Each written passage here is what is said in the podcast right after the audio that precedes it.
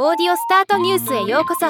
ロボットスタートによる音声業界の最新情報をお伝えする番組です。ポットトラックが2024年1月の米国ポッドキャストランキングを発表しました。今回はこのランキングを紹介します。トップポッドキャストパブリッシャー。iHeart ポッドキャストは依然としてポッドキャストパブリッシャーの1位を維持しています。トップ20のパブリッシャーの米国でのダウンロード数は対前月比6%増加しました。iOS17 のダウンロード数の仕組みの変化で低下したダウンロード数が再び成長に転じたのは良いニュースだと思います。月間平均ユニークオーディエンス数はトップパブリッシャー20社のうち17社が前月より増加したことで全体で対前月比11%増。対前年比10%減となっています。トップポッドキャスト。ザ・ニューヨーク・タイムズのザ・デイリーが NPR の NPR ニュースナウを抜いて再びトップとなりました。ではまた。